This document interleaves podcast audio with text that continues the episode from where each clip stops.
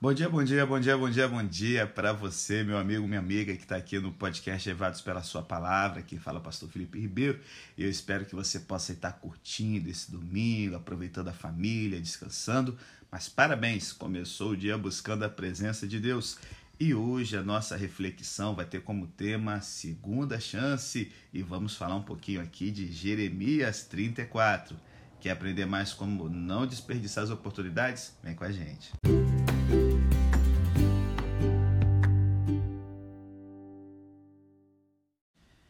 Bom, galera, o capítulo 34 do livro de Jeremias está focado no fraco rei Zedequias. E nós temos aqui, então, duas lições que a gente pode tirar para a nossa vida sobre segunda chance. Bom, vamos lá.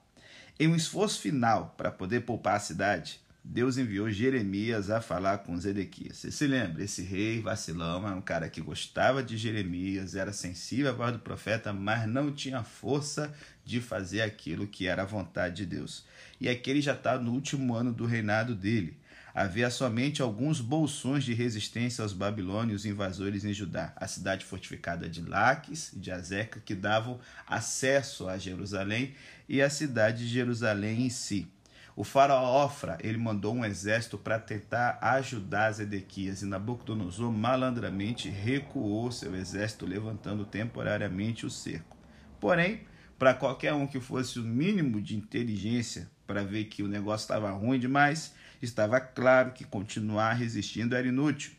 Mesmo agora, se Zedequias se rendesse, Deus prometia poupar a sua vida e dar-lhe um sepultamento honroso.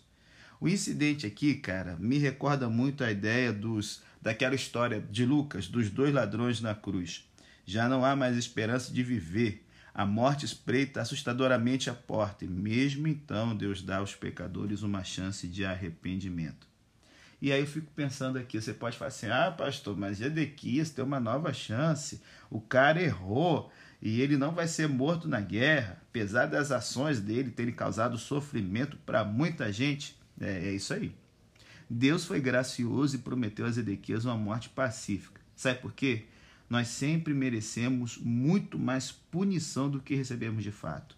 Se sempre recebêssemos o que merecemos, galera, mesmo o melhor de nós sofreria terrível punição. Deus nos trata segundo a sua graça, não segundo um código rígido de justiça. Esse é o coração do Evangelho.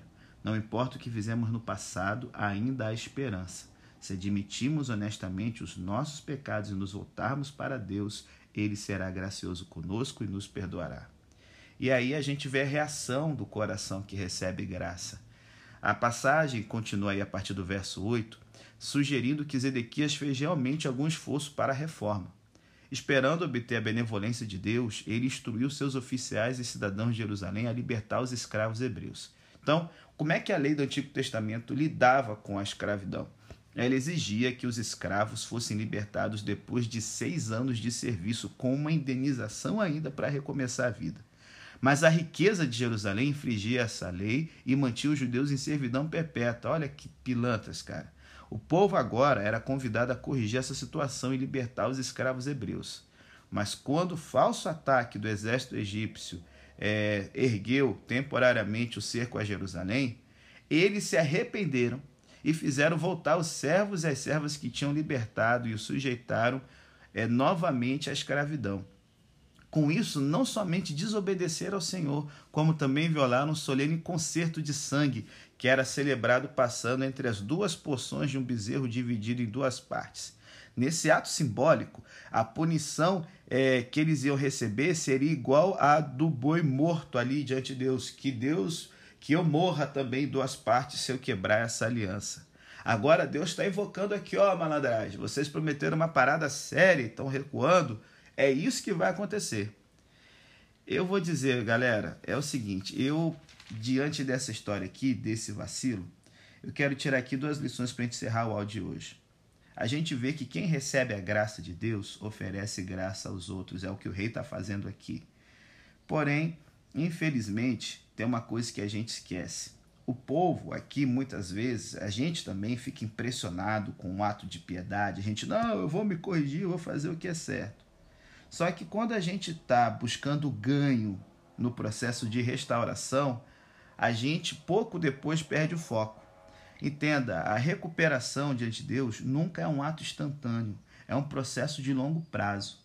Se a gente falha em perseverar no processo de recuperação, de restauração da nossa vida com Deus, de fazer as coisas certas, a gente pode acabar em situação pior do que antes. Quando Deus nos chama para mudarmos, Ele nos, ele nos chama para a gente mudar permanentemente. Esse, para mim, é o problema com muitas conversões no leito de morte. Porque o fato é o seguinte: quando a morte parece iminente, praticamente qualquer promessa vai ser feita, galera. Mas quando o perigo retrocede, as pessoas geralmente retornam aos seus antigos costumes. Eu mesmo, uma vez, já fui orar para uma moça que estava com AIDS no Bico do Corvo, lá em Recife. E a igreja, ela se batizou e tal. Quando os remédios fizeram efeito que ela ficou boa, voltou para as baladas dela, onde ela contraiu a doença, sabe? A realidade do arrependimento e da fé jamais pode ser verificada por meras palavras. O verdadeiro arrependimento e a verdadeira fé somente podem ser exibidos por uma vida inteira de obediência aos mandamentos de Deus. Se liga nisso aí, sacou? Que Deus possa produzir em você os frutos verdadeiros de alguém que teve uma segunda chance. É o meu desejo em nome de Jesus. Amém.